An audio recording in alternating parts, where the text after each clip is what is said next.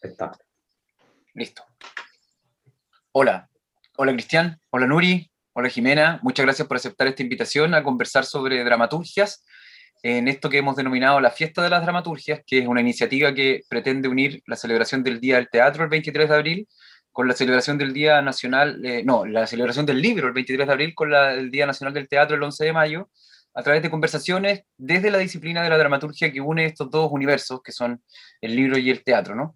En esta ocasión vamos a conversar en torno a la obra eh, Enrique Octavio, que es de la autoría de Cristian Riquelme, y para eso les hemos convocado a ustedes desde de sus perspectivas de personas que también están vinculadas no solamente a la, actuación, sino que también a la escritura, por lo que me he ido enterando, eh, para que nos compartan sus apreciaciones de esta obra y también para que podamos tener una conversación con respecto a los métodos creativos que ha usado Riquelme y también a las provocaciones que constituyen las partes de esta obra que, que nos compartió. Eh, les doy la bienvenida y eh, en primer lugar me gustaría pedirles si es que pudieran de manera breve presentarse para que las personas que no les conocen sepan quiénes son y y de qué va su, su, labor también. Chicas. Quien quiera comenzar. Bueno, parto, parto, parece que parto yo. Eh, bueno, yo me llamo Cristian Riquelme Guerrero, soy actor, em, soy de Valparaíso y soy el que escribió este texto, que es un texto que fue escrito, que, que duró mucho, duró mucho, fue del 2016 en adelante. Eh, trabajo en la iniciativa Tesla, que es como uno de los grandes lugares donde eh, se contiene la creación. De mi parte, también trabajo en otros lugares, el teatro em, en, abierto en lugares no convencionales. Me llama mucho la atención eso más que la sala, pensándolo también que Enrique Octavio es una obra que está pensada para una sala, como que no tiene nada que ver con lo que, con lo que venimos trabajando, pero sin embargo nosotros tomamos esa decisión. Eso, quiero darle las gracias por la invitación, a Cristóbal, por interesarte en el trabajo, en, en lo que hemos hecho como iniciativa. Eh, y agradecerle a las chicas a quienes admiro mucho, eh, que bacán que estén acá, eh, grandes mujeres de teatro, que interesante que puedan ellas comentar el texto y, poder debatir con, con, ellas. Así que gracias por el tiempo. mi nombre es Nuri Ortego, soy actriz, eh, últimamente también más dedicada a escribir, eh, no teatro, estoy escribiendo ahora un guion de una serie sonora. Eh, y nada, agradecida de la invitación, muy interesante el texto del compañero, así que estoy entusiasmada con esta conversación y lo que pueda surgir de ella. Agradecida porque también pienso que los espacios para conversar y analizar, etcétera, eh, son pocos, así que son preciados para mí y pienso que hay que darse siempre esos espacios, es bueno. Gracias. Yo soy Jimena Cañas, soy actriz, eh, compañera de Cristian de, de, la universidad, de la UPLA, y soy directora de un grupo de teatro en movimiento callejero, que es una grupa multidisciplinaria feminista eh, que nació en Valparaíso y que actualmente está acá en Barcelona, pero estamos ahí con proyectos eh, de Chile y Barcelona. Y eso, así que esperando aquí comentar el texto de Cristian. Perfecto. ¿Podrías comenzar tú misma, Jimena, de pronto, comentándonos la, lectura, lo que te pasó, lo que te pareció, qué te pasó con ella y todo? Bueno, primero comentar que mm, nunca había leído un texto del Cristian, sino que más bien hemos compartido dramaturgia eh, a través de ejercicios escénicos de, la misma escuela, pero un texto completo no había leído del, y me sorprendió bastante y me gustó, o sea, como partiendo desde, desde el compañerismo, pero también lo que más me llamó la atención es esta línea de teatro político que tiene el Cristian y que yo creo que también se une un poco con, con la línea que llevamos de teatro movimiento callejero. Eh, de acuerdo a esto, eh, lo encontré súper contingente y le pregunté, como, oye, ¿escribiste este texto en pandemia? No. ¿Escribiste este texto en la revuelta? No. Entonces, como que primero mencionar eso, que siempre el teatro como que aparece también de esa manera, como que va, o la literatura también en general, como que me llama mucho la atención eso, cómo vamos casi vaticinando sucesos que empiezan a aparecer. y que también la historia se va repitiendo, entonces por eso también vamos escribiendo de esa manera.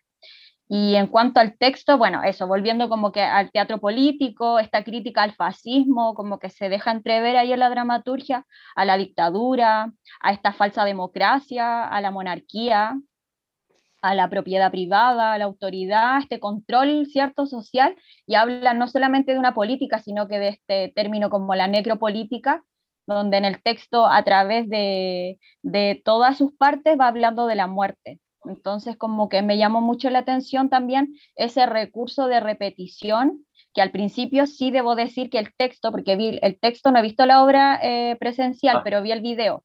Y en mm. el texto me pasó que era muy denso este recurso de repetición. Y luego en la obra eh, me cobró mucho más sentido. Entonces, mm. como que también el Cristian tiene un trabajo no solamente de dramaturgo, sino que de dramaturgista, que va haciendo eh, hilar esta idea, ¿cierto?, del discurso, más una puesta en escena, más un trabajo, qué sé yo, de estética. Ahí él, me gustaría también como partir preguntándote eso, como, eh, ¿cuáles fueron tus motores para escribir este texto? Sé también que hay como toda una referencia de, detrás, pero ¿cuáles eran tus motores? Bueno, voy a partir entonces, gracias Jimé por la pregunta, eh, respondiendo de eso, en realidad, mira, a mí en lo personal, yo siempre he tenido un, tema como Cristian Riquelme con, el, con la autoridad. Siempre he tenido un tema con la autoridad, un tema complejo, que, me, ha, traído muchas veces problemas, en otros momentos no, pero sí ha sido un tema que he reflexionado mucho. Yo he trabajado muchas cosas, vamos puliendo lo de las distopías. Y ahí era como, no sé, yo pensaba 2020, 2021, pero finalmente fue el 2019, el, año 2017 fue el año 2019 para nosotros con estallido social y bueno, después empiezan a encadenar todo lo que decía la Jime. Y, y bueno, desde ahí eh, partió todo como un juego eh, y empezó de a poco como a explotarnos en la cara, como al grupo, a darnos cuenta de que, loco, lo que estábamos diciendo, como en un momento nos preguntábamos em, cómo, cómo poder, no sé, hacer eh, o, o, representar que estamos viviendo una catástrofe mundial, como lo que plantea el texto. El, texto es bien extremo, como es una sátira también juega como que, no sé, nunca habla de, pero yo me imagino que la gente que está contagiada se le debe caer la carne, debe ser algo, ay, que como despreciable, algo despreciable, así como, no sé, como un insecto, me imaginaba. Habla de los insectos también en algún momento el texto. Pero, mm, nada, pues eso. Em, no sé si me fui para otro lado, pero... No, yo, eh, coincido con Jimena también en que me pasó eh, lo mismo respecto a, considerar que eras como una especie de oráculo. Porque yo, te lo juro, es que leí el texto sin cachar bien cuándo lo habías escrito y, y, de repente aparecía como todo lo que estábamos viviendo en este futuro, que además me hacía pensar mucho como en lo cíclico de la humanidad, ¿no? Porque yo muchas veces pienso así como que triste que con todos los adelantos que tenemos seguimos siendo los mismos bárbaros en el fondo, ¿cachai?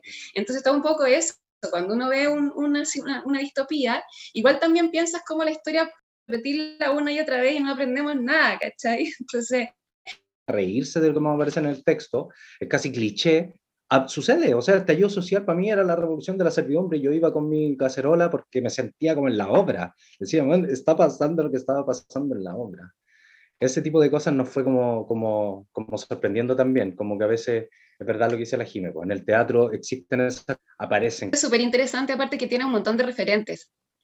O sea, como referentes históricos. Eh, eso también me recalcaba esto de, de, la ciclicidad, no sé si existe esa palabra, lo cíclico de, de, la repetición en el fondo de, de, como la historia de la humanidad, ¿cachai? Eh, hay, no sé, me, hacía, me hacía link con la Biblia, ponte tú, ¿cachai? Mm. Eh, esta, porque bueno, es un texto poco convencional, porque uno no ve diálogos entre los personajes, salvo casi al final, que hay mm. una página de diálogo. Eh, me pasó que dije, ¿cómo montan esto? ¿Cómo montaron esto? Porque es como todo el rato, eh, simplemente como, como que te, es como que te llegaran notificaciones del gobierno, así como, vamos a hacer estas medidas y estas medidas yo decía, qué dificultad, ¿cómo montaron esto? Si no, no, me lo logré imaginar en mi, en mi estrechamente de cómo, de cómo yo montaría una obra, como obvio diálogo, y yo decía, ¿cómo lo montaron? Me encantaría que me contarais un poco de eso a mí. Ya, pues, ¿O cómo escribirlo así? Escrito como en... Ya, bueno, em, en realidad, para mí, eh, lo principal que también quería como de alguna forma entregar con la obra de Enrique Octavio era generar una confusión. Siempre pensé en esa palabra, confusión. Dentro de un, de un lugar establecido donde existe gente que se hace cargo de eh, comandar, por decirlo de alguna forma, la sociedad, que en este caso vendría siendo como toda la nobleza, el rey y todos esos seres. Y eh, la confusión yo la quería de alguna forma plasmar a través de la palabra. Entonces yo me imagino mucho, yo observo mucho de repente la política cómo funciona, con este tecnicismo que a veces pareciera como nublar, pareciera como confundir. Entonces desde ahí pensaba siempre como, como el texto como una especie de mezcolanza, como una especie de informativo, tal como dice la Nuri, y es por eso que se ve como de forma de, monólogos o de, informaciones, porque eso es como boletines que van llegando, que la idea es que cada boletín fuera más confuso que el, anterior y que me entregara más información, que sí tuviera mucho referente, que disparara para todos los lados, en verdad sí es muy cíclico, dentro de todos los referentes nosotros también pensamos mucho en la proporción áurea y como en este, en este movimiento geométrico eh, que se, eh, sin fin de alguna forma, y de eso nosotros también como que lo, lo llevábamos para mm, para lo de la puesta en escena, Nori, nos basamos mucho en la geometría, quisimos trabajar la geometría, entonces pensábamos cómo trasladar la geometría al teatro. Eh, y desde ahí, eh, más que basarnos en un texto, porque nosotros teníamos, teníamos el texto, que era em, estos comunicados, y teníamos otra cosa, que era un juego. Entonces, el juego era em, instalar estos tres personajes dentro de un triedro fundamental que le llamamos nosotros, que es un espacio delimitado en el suelo, con, eh, después les voy a mostrar una fotito o en el mismo video aparece detallado, y el triedro estaba eh, delimitado, entonces cada personaje tenía posibilidades de movimiento distintas. Uno podía moverse en dos recuadros, uno podía moverse solo en un recuadro, y el otro tenía libertad absoluta para moverse por todos los lugares.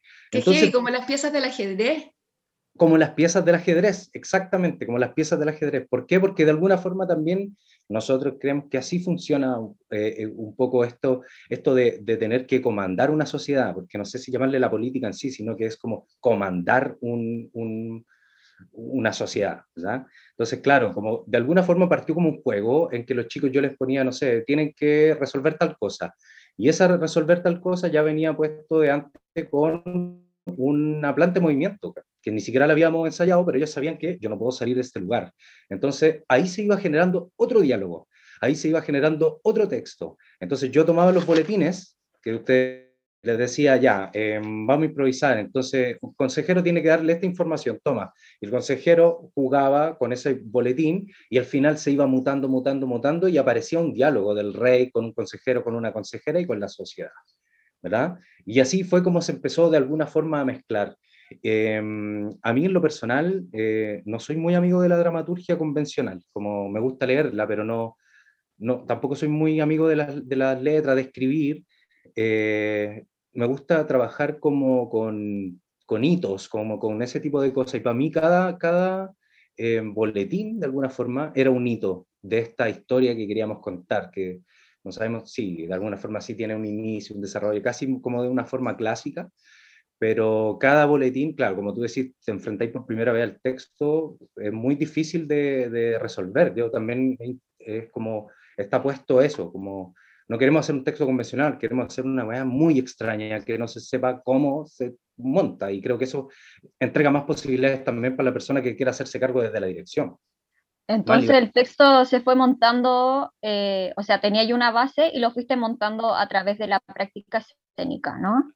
A través de la práctica escénica. De hecho, el texto que ustedes leyeron era el texto inicial con el que yo llegábamos, no sé, vamos a, tal ensayo, veíamos uno de esos, eh, uno, de esos trocitos, y desde ahí, aparte de las conversaciones y la improvisación, que era lo que más hacíamos, eh, surgían como nombres de, o títulos de la escena, ¿ya? Eh, entonces, la obra está constituida, si no me equivoco, como, como por 15 escenas, si no me equivoco, cada escena tiene un, un, título. Entonces, em, eso también era muy interesante porque nosotros no queríamos montar todo el texto. De hecho, la obra tiene muchas escenas que no tienen ningún texto, es solo, nosotros le llamamos escenas contemplativas. en la que no queríamos como que el texto, simplemente como que la persona se sentara a mirar algo y ojalá que no se diera cuenta cómo pasó ese momento y siguiéramos después con el texto y que la muerte y que la weá, que aquí, que se está muriendo todo, tragedia, tragedia, y de repente entremos en un estado... Uh. Entonces, ese tipo de cosas no están, esa escena no están escritas. No es que en esta escena tiene que hacer tal cosa, sino que nosotros partimos como en el, en el momento ya de ir montando, eh, empezar a generar estas transiciones que finalmente se transformaron en nuevas escenas. Oye, pero, pero sí cuando empezaron a ensayar, el texto que yo leí era el texto que, con el que partieron los ensayos. Ese texto no se modificó después de los ensayos, ¿o sí? Me refiero, el texto en sí, o sea, tú no seguiste escribiendo después del ensayo, sino que armaron escenas que no estaban en el texto, pero el texto original era ese, estaba así tal cual. El mismo, el mismo texto, tal cual, se llamaba mapa de dirección. Yo tenía ese texto que le llamaba mapa de dirección, porque para mí no era un texto dramatúrgico. Para mí era, eh, esta escena, eh, tengo, tenemos que hacer tal cosa y tal cosa, ok, me dice lo que tengo que hacer, pero en la acción misma, ok, como, como probarlo para poder complementarlo y de ahí se supone que se generaba un nuevo texto, que sí, que sí está, o sea, que sí existe, pero no está de manera como escrita. Y también es algo que nos hacemos cargo, porque digo, claro, nosotros partimos con una cosa, se suma la acción y aparece otra cosa, pero esa otra cosa no es que, hoy aparecieron textos nuevos, volvamos a escribirlo, sino que está en, la, en cada actor, en cada actriz. O sea, por ejemplo, si ahora nosotros nos juntamos con, todos recuerdan las, las cosas, recuerdan los textos del otro, pero son textos que no están en el papel, sino que son cosas que sucedieron ahí mismo en la escena, sucedieron ahí mismo en la improvisación, hicimos como una especie de dramaturgismo y ahí, pum, se fueron completando como esos ripios que a lo mejor habían entre medio de cada boletín. Eso. Oye, eh, me gustaría mostrarles una escena, ¿puede ser? Em, que, que, en realidad me, me, gustan las escenas contemplativas de esta obra, entonces, para ver si, si, si, les tinca, y a donde se ve también muy delimitado el, el, el triedro fundamental. Esta primera escena que vamos a ver se llama Juego de Poder, y em, se las voy a explicar un poquito para que después lo podamos ver. Eh, la idea de esta escena era generar relaciones, cómo se relaciona la gente que tiene poder. Hay unos que tienen más y otros menos, y eso tratamos de llevarlo de una manera media caricaturesca y fue empezando a, modificar también con este juego de yo no me puedo mover en este recuadro, yo sí. Eh, cada escena tenía sus propias reglas, ¿ok? Cada escena tenía, por ejemplo, la escena X, estamos jugando en este triedro y si, no sé, a mí se me caía algo, yo tenía que salir del triedro, darme dos vueltas, volver a entrar. Estoy diciendo cualquier cosa, pero me, a lo que me voy es que existían como pies forzados para cada escena, para poder jugarlas. Y en este juego de poder habían esos pies forzados que finalmente eran cómo se van metiendo de algunos los personajes de este triedro y cómo se van relacionando. Aparece la sociedad que em, de alguna forma él se puede mover solo por un espacio pequeño, cómo estos personajes que están más arriba lo ponen en su lugar, cuando hacen este tipo de cosas, como poner en su lugar a la sociedad. Eso es lo que nosotros queríamos ver.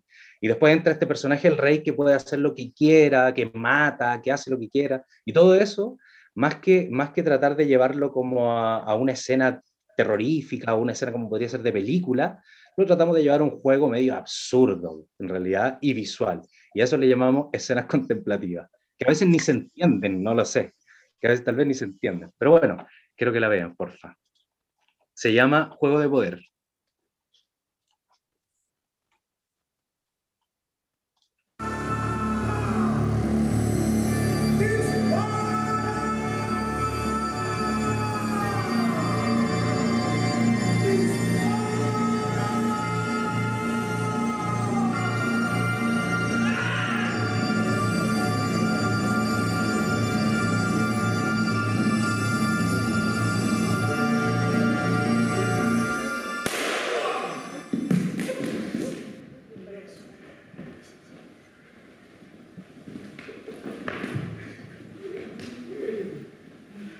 Pueden ver marcaditos en el suelo por luz triedro fundamental, donde se movían los personajes.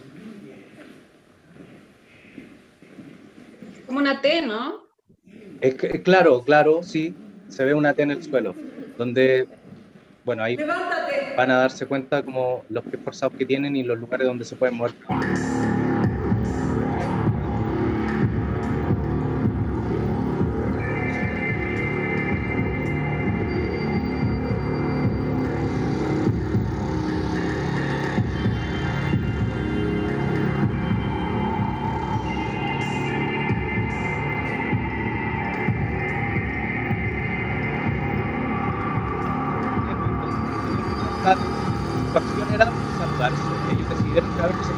Vez que se saludaban.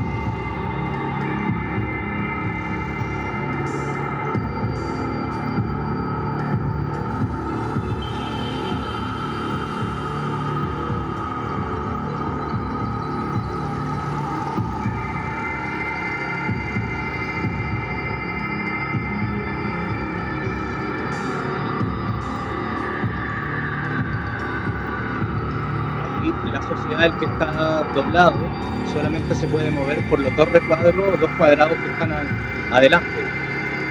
Si ustedes se dan cuenta, él no pasa para el otro lugar.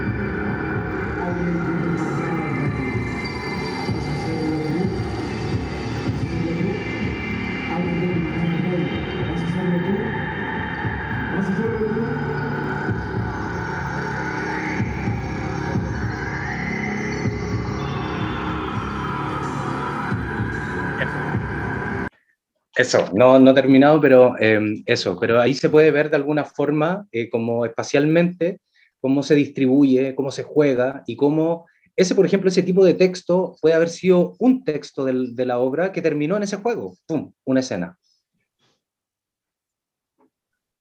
Que después de tiempo. Yo, yo cuando leí el texto también me pasó que... ¿Volviste? Volviste que no, que, que claro, como es, eh, son como enunciados, enunciados, enunciados, eh, como que pone varios temas súper importantes e interesantes, encontré yo, y, pero, pero no profundiza mucho mm. en los temas que propone. Entonces, eso lo vi como algo interesante porque hacía que uno mismo hiciera esa profundización. Y lo veo también en el fondo en la puesta en escena, ¿cachai? Como que en la puesta en escena se dieron el espacio de profundizar, ¿cachai? Con estas escenas eh, que uno podía ver y, así todo también da espacio para que uno se vaya en la volada con lo que está viendo. pues. Claro, claro. Claro, por ejemplo, cuando se habla de la peste, cuando se habla de esta infección, la pregunta es, ¿qué peste es? Bueno, hoy todos sabemos qué peste es, podríamos llamarle el coronavirus la nueva peste, pero en ese tiempo, cuando no existía, podía ser, no sé, yo te podía preguntar, Nuri, para ti, ¿cuál es la peste hoy? ¿Cachai? Y podías tener una, un, no sé, alguna respuesta totalmente diferente a la de los demás. Entonces, nosotros en un momento cuando hablábamos de esta peste, hablábamos como de algo, una desigualdad, una injusticia, como que por ahí enfocábamos esta peste, esta peste que para mí hoy por hoy uh, hay brechas gigantes en el mundo entero. Entonces, por eso creo que las repúblicas se están desmoronando, porque ya llegó un momento en que hay un sistema político que ya sí eh, está en, su punto auge, pero en un momento tiene que destruirse o modificarse. Por eso también el, dentro de este juego eh, de sátira, decidimos que en el año 2017, pensando que tal vez ya con el avance que tenemos ahora, el avance que va a haber ahí, la gente o los encargados de comandar el mundo decidan recurrir a la monarquía, desempolvar algo del, de la edad media más atrás para decir, no, loco, sabéis que hay que concentrar el poder de otra forma. Mejor que una persona se haga cargo porque en realidad entre mucho caga esta cuestión listo, vamos. Entonces, como también ahí aparece lo cíclico que dice la Nuri, como de avanzamos pero retrocedemos, avanzamos pero retrocedemos, constantemente. Sí, oye, yo quería comentar que, que, claro, esto particular que tiene tu dramaturgia de estos, ¿cómo le llamas? ¿Enunciados? No, eh, sí, como, sí, podríamos sí. como Claro, los monólogos, enunciados, qué sé yo. También eh, me fijé que tampoco hay acotaciones y también me gusta eso porque, insisto, que da libertad. O sea, si yo tomo este texto o cualquier otro director toma ese texto, puede hacer, eh, tiene múltiples miradas, múltiples lecturas. Pero a mí me gustaría preguntar, ¿cuáles son tus referencias? Porque a mí se me venían a la cabeza las más obvias, yo creo que 1984, como las distopías, eh, no sé, Ricardo III de Shakespeare, con esta, sobre todo cuando vi el video, en esta escena que, ¿cómo, cómo le llamaban a estas escenas como de delirio? De que no, contemplativas. claro, las contemplativas, por ejemplo, me recordó una escena de Ricardo III cuando, cuando le vienen los fantasmas que, que mataron. Creo que también tienen una escena ustedes así, ¿o no? Sí, no sí, sé si ahí por ahí como devélanos un poquito eso, porque me venía este ya Enrique VIII, no sé, ahora estaba leyendo un libro, este libro, que habla de las fábricas en China. Mm. Parece que se ve al revés. No, se ve Y por ejemplo, también, pues yo pensaba todo el rato eso, claro, nos habla de esta autoridad, pero en realidad, ¿cuál es la autoridad? O lo mismo que decías tú recién, ¿cuál es el... Puede ser el coronavirus, pero aún así, hablando del coronavirus, no todos entendemos qué es el coronavirus y cuál es la autoridad del coronavirus, ¿cachai? Entonces, como que me gustaría que contarais un poco eh, tus referentes, pues, que están mm. detrás de, de, Enrique Octavio. Sabemos que por ahí, obviamente, los presidentes de mierda que hay en todas partes, los gobiernos de mierda que hay en todas partes, el rey que hay aquí en España. Mm. Pero Bueno, en realidad, para serte bien sincero, compañera, bueno, ahora que habláis de, Ricardo III, yo actué justo en el año 2016 en una relectura que se llama Algo de Ricardo, dirigida por Sebastián Carles Lorca en ese tiempo, donde todos esos monólogos, todo lo que tú estás diciendo, sí me resonó harto, sí de alguna forma me empezó a decir algo y me apareció esta figura del rey como un personaje como que, que claro, que es lo más alto. Siempre me llamó eso la atención.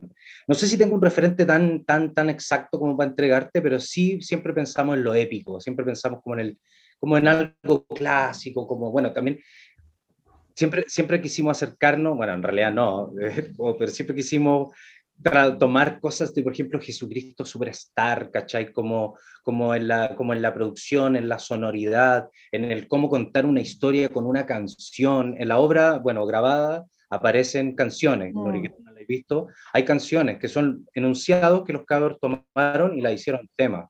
Trabajamos con un, con un músico ahí.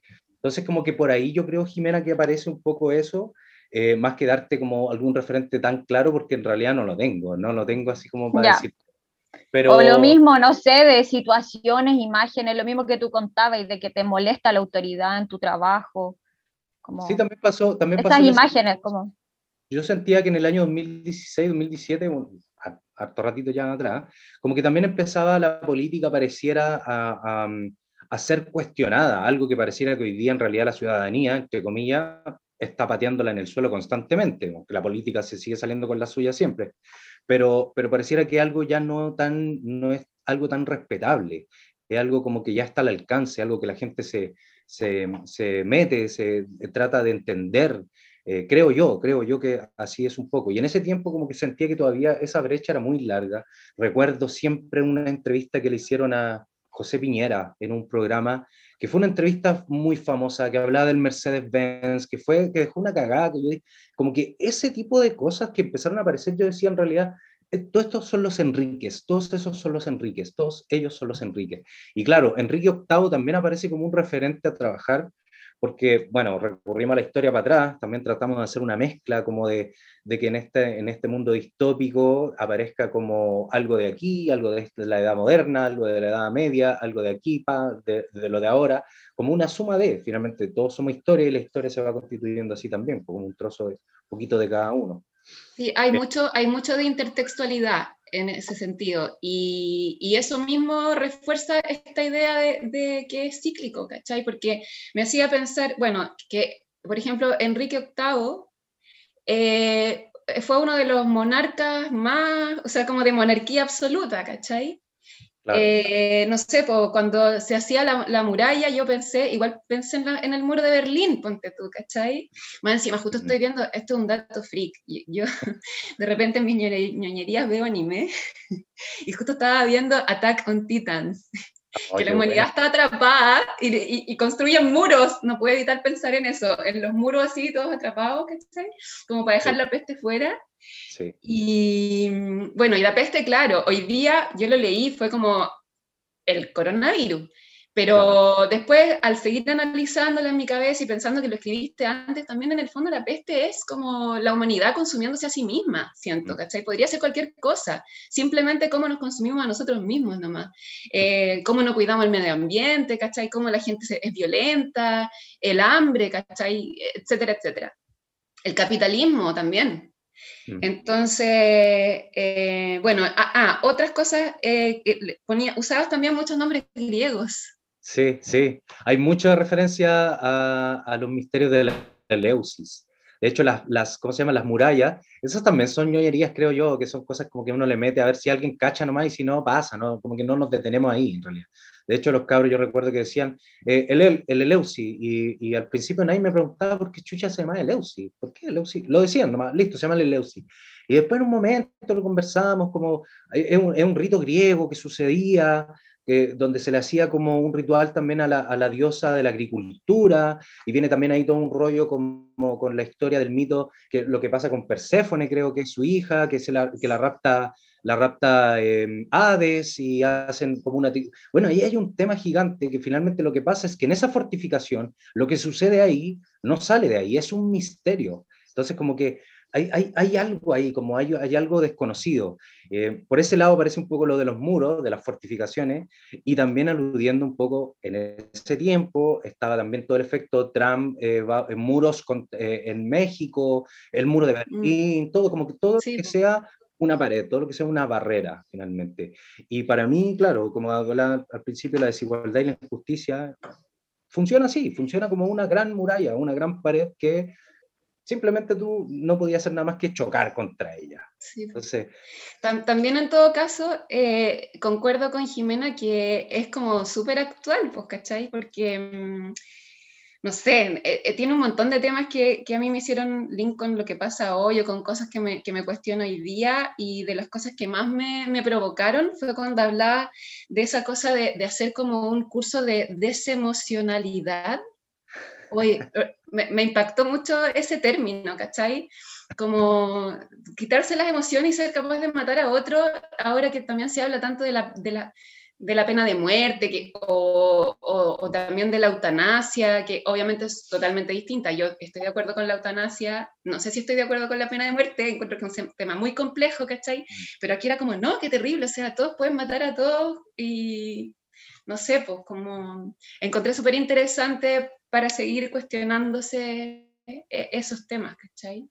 Sí, sí, bueno, eso que dice la Nuri también es importante porque eso fue uno de los puntos gatillantes. Siempre queríamos hacer una obra en que en un momento pensamos, antes de que estuviera tan escrita, porque esto lo, partimos pensando también con el Guatón Ale, un, mi amigo que le mando un gran abrazo, que siempre hemos estado ahí con, con los Tesla, Enrique Octavio y otras personas más que estuvieron ahí aportando, y siempre, eh, claro, decíamos, ¿qué pasaría en un lugar donde matarse fuera eh, normal, ¿cachai? Así como, puta, yo tengo un problema con tal loco, ah, listo, ¿sabes qué? ¡Pah! Y la gente, y no, y, y no pasara nada, y, no, y nadie quiera nada, como que, bueno, maté un bicho. Entonces, ¿llegaríamos, ¿llegaremos en algún momento a algo así? ¿Quién sabe? Pues tratemos nosotros de poner ese lugar. Entonces, en un momento pensábamos, como era una sátira, queríamos hacer, como teníamos tres personajes cuando partió esto, queríamos hacer una obra con una pistola de mentira donde yo esté hablando contigo y te mate, te mueras, te vuelva a levantar y te diga, párate, hombre, te pares y seguimos y te vuelvo a matar. Entonces yo pensaba, a mí me encantaría que ese personaje muriera 500 veces en la obra. Siempre pensábamos eso. Como siempre te preguntáis cómo representar una muerte en el teatro. De la forma más fome. ¡Pam! Párate, hombre. Ya, listo, me he parado. Listo, eso es una muerte. Y creer en esa muerte. Entonces, como que ahí partió el juego y ahí, claro, también empezaron a partir otras cosas. Pero sin embargo, lo de, lo de la pena de muerte que tú hablas, nosotros, claro, lo llevamos un poco a esta, a esta casi burla, pero para mí es un tema importante. Cuando esas cosas empiezan como a, debatirse, es, no sé, yo creo que, que, dentro de lo que hablaba también de cuando el lenguaje es confuso, es borroso, está lleno de tecnicismo, que creo que a veces funciona así, las leyes que a veces nosotros nos hacen, que, que, que votan, eh, nosotros, claro, solo leemos un enunciado, pero la letra chica, ahí para mí está el tecnicismo de todo ese tipo de cosas. Entonces, imagínense una pena de muerte hoy. ¿Sería licencia para matar? no solamente, bueno, para, la gente pobre en realidad nunca tiene como el acceso a ese tipo de cosas, pero, pero imagínate los gobernantes podrían eh, avalarse en eso como para, no sé, quién sabe, hay que ponerse en ese lugar, lo mismo, la ley de terrorismo, eso pasa. A la gente que le pasan como por ley de terrorismo es porque ellos tienen los mecanismos. Entonces, como que ahí hay desinformación. Nosotros apoyamos a veces eso porque claro, también nos confunden, nos llevan para otros lados, aparecen casos terribles, eh, los femicidios que han pasado, las violaciones, por ejemplo, de las niñas, a la, a la ámbar, como que hacen que la gente diga, sí, queremos, queremos pena de muerte, porque si tú me lo ponías en ese lugar, es obvio que es brutal, es brutal. Pero sin embargo, creo que esa brutalidad también puede ser peligrosa. Al momento en que nosotros cuatro estemos armados y en cualquier momento tú me podrías pegar un balazo y está todo bien, porque la sociedad te lo entregó como un derecho. Entonces, eso es lo que es lo peligroso que nosotros vemos hoy. ¿Cómo sería hoy, por ejemplo, pregunto, hoy cómo sería una, una, una ley de asesinato libre, gratuito y de calidad? ¿Cómo sería tú, cómo podrías asesinar a alguien? Sin la necesidad de matarlo, ¿cachai? Que es como anular a alguien, desaparecerlo, borrarlo, eh, no sé, por ejemplo, al profe que le pegó la patada al torniquete, ¿cachai? ¿Qué le pasó? Le están metiendo no sé cuánto, cuánto rato lo han tenido entonces, para mí, todo ese tipo de cosas, por ahí se va como esto del, del asesinato libre, gratuito y de calidad. ¿cachai? Y finalmente es eso lo que decide el pueblo, por eso vota por Enrique Octavio, porque quiere ese derecho, porque lo necesita, porque le, porque le, le, le pertenece. Y, y, también se, y también va un poco de la mano con que yo soy bien fatalicio para todas mis cosas, eh, como que me gusta eh, ir, llevarlo para todo eso, como para todos esos lados. Recuerdo una vez con Cristóbal en otra instancia, estábamos hablando con, con el escultor Mario, ¿cómo se llama el escultor? Eh, Ira se llama se, se llama, Ira Razabal. Y claro, yo en ese tiempo estaba recién partiendo con esto y tenía un rollo con los insectos. Yo estaba como con un rollo con los insectos y que se va a acabar el mundo. Estaba como escribiendo puras cosas apocalípticas, de hecho, como que todo se basaba por ahí. Y todo el rato yo le hablaba al caballero cosas que no, es que los insectos son los únicos que van a quedar porque estaba rayado con algo. Y él me decía, oye, pero para un poco, así como casi diciéndome, oye, qué pesimista. Y sí, pues sí, me gusta como ese lugar del pesimismo, pero también creo que a veces llevarlo por el humor entra de otra forma, que es como de alguna forma lo que tratamos de hacer con Enrique Octavio, pues no sea una obra densa, sino que un disparate. Sí, eso te iba a comentar yo igual que, mm, por ejemplo, no solamente esta crítica densa, ¿se escucha? Sí. Perfecto. que esta crítica densa, si la podemos llamar así, claro, está con ironía, es una sátira, pero no solamente hacia el poder o la autoridad de Enrique, sino que también el autómata, la autoridad, también juegan a eso, como que a uno siga la vida y obedezca y siga, siga siendo parte de esa gran máquina que es ese sistema. Entonces, como, como que me, me gusta también que, que, no solamente te quedaste la crítica a la autoridad, sino que también como sociedad. Claro, sí. En, el fondo es el individualismo, yo siento. Como, como que hemos perdido mucho la colectividad, que ahora siento que se está recuperando pero es como una crítica al individualismo principalmente. Si, si no existiera el individualismo, quizás no podría funcionar una, una, sociedad capitalista, ¿cachai? Porque eso es lo que refuerza justamente. Yo me salvo eh, por mis propias manos y uñas. Y por eso también a los compestes los mataban, porque yo tengo que salvarme yo, los que estamos sanos somos los que nos salvamos, y los muertos, chao, como que no hay un compromiso como con el otro, ¿cachai? Como con, no sé.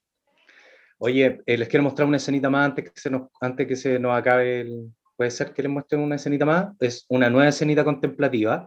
Eh, el texto, no sé si ustedes eh, en un momento aparece, se alude como al, al afuera, lo que está pasando afuera, eh, a quiénes son los que vienen, que, que, en un momento se le llama la chusma enardecida, que finalmente somos nosotros, nosotros somos la chusma enardecida, nosotros somos los que estamos ahí como los insectos también un poco, como que nosotros mismos nos llamábamos los insectos, como creo yo que finalmente esta élite así nos ve, como unos seres totalmente despreciables. Yo creo que eso es así, creo que es así.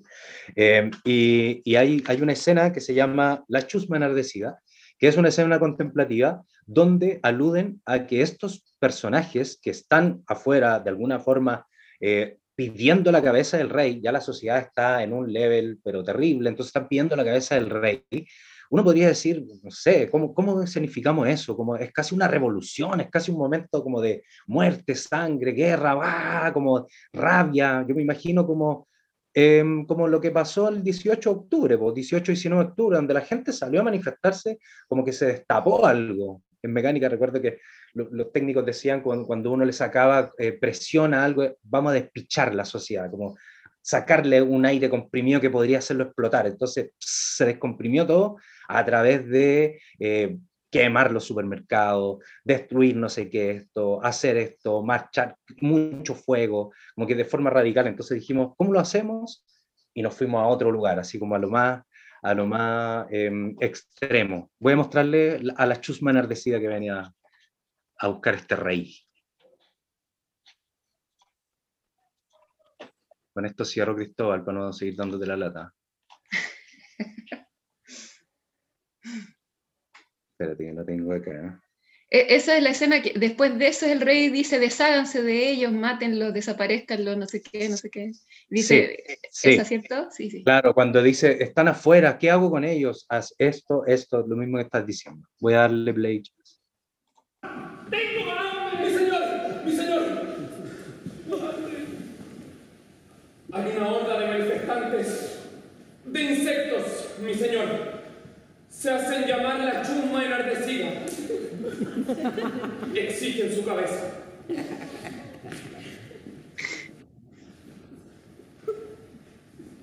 Maldita chusma enardecida. Que se oiga mi voz, alerta máxima en los alrededores de Eleusi. Cualquiera que ose ayudar a cualquier insecto o dicho manifestante será ejecutado sin previo aviso. Los códigos de caballerosidad se han terminado. Ahora lucharemos como lobos. Acaba con ellos. Señor, ¿está seguro de eso? ¡Cállate tú! ¡No oses cuestionar! Señor, señor, ¿qué desea que hagamos? Confúndelos. Sí, señor. Sí, sí, miénteles. Mutílalos, golpéalos, ahógalos. Quémalos. Extravíalos, hazlos desaparecer. Mátalos, aniquílalos. Haz que los perros lamen su sangre. ¿Quieren ver al rey? Pues le verán. ¡Que abran las puertas del Eleusis!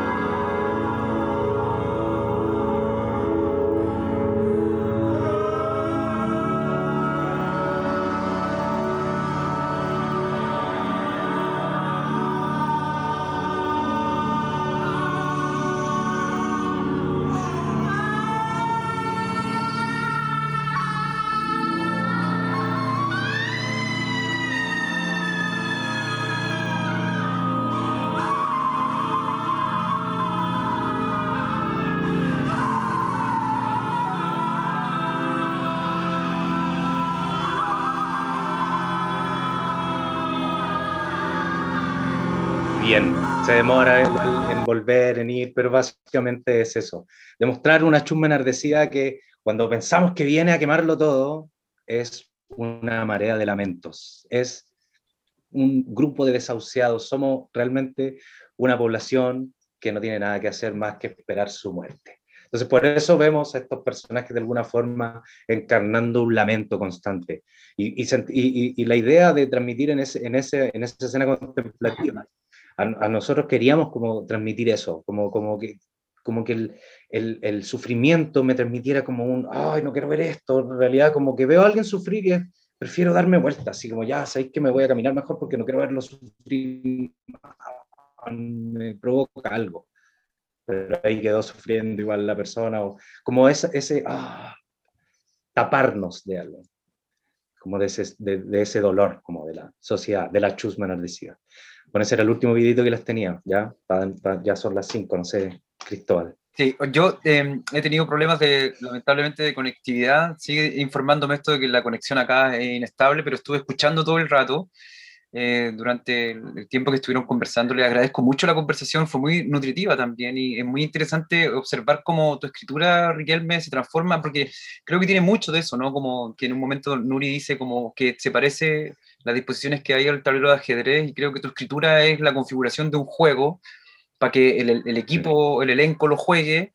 Y, finalmente es como crear el juego, crear las reglas del juego y después ver qué, cuál es el resultado que ocurre ahí en, en, este jugarlo, digamos.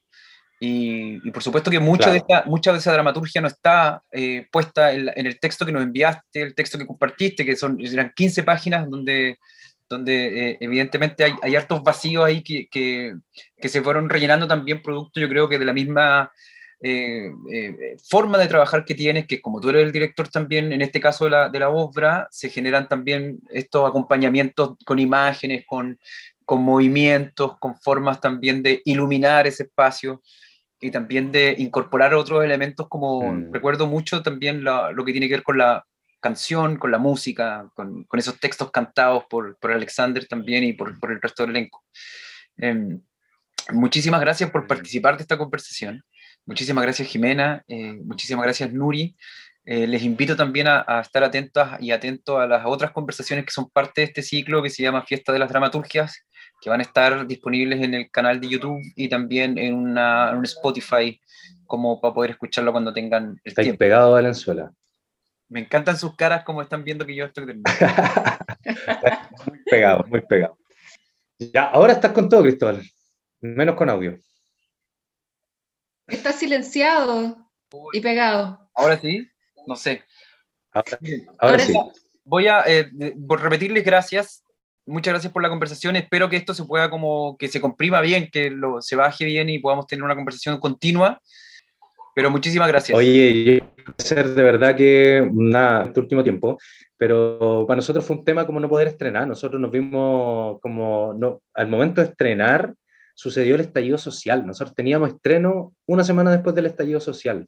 Y de verdad que a nosotros nos quedó una, así como algo, una sensación de, claro, frustración al principio, pero después fue como, claro, estamos, estamos nosotros de alguna forma adelantándonos a la jugada. Y, y, desde ese momento eh, ha sido bien complejo poder tener funciones de Enrique Octavio. Después con esto de la pandemia también mucho más. Así que esta invitación de alguna forma fue como reencontrarme con la obra que yo estaba, que debo decir que estaba un poco peleado con la obra, estaba un poco como, como no sé, molesto porque, porque no había podido suceder nomás, pero, pero en realidad ahora como que volví a encontrar algunas cosas y, y nada, pues les doy las gracias como este análisis que es súper rico, he anotado todo, todo, todo lo que dijeron, lo tengo todo anotado para seguir trabajando, así que gracias Jimena, gracias Jimena por tu tiempo, eh, por tus palabras y como eh, por el trabajo, por, por darte la, la tarea, de, de, ver la obra, de leerlo, también a ti, Nuri, gracias por generar toda esta idea. Napo, me siento así de verdad súper bien. Gracias. Gracias a ti, gracias a ustedes. Bacán hacer estos encuentros, aunque sean virtuales. Sí, bacán. Mm. Sí, gracias, gracias a todos. Fue muy entretenido. Qué bueno. Nos estamos viendo. Que estén muy bien. Muchas gracias.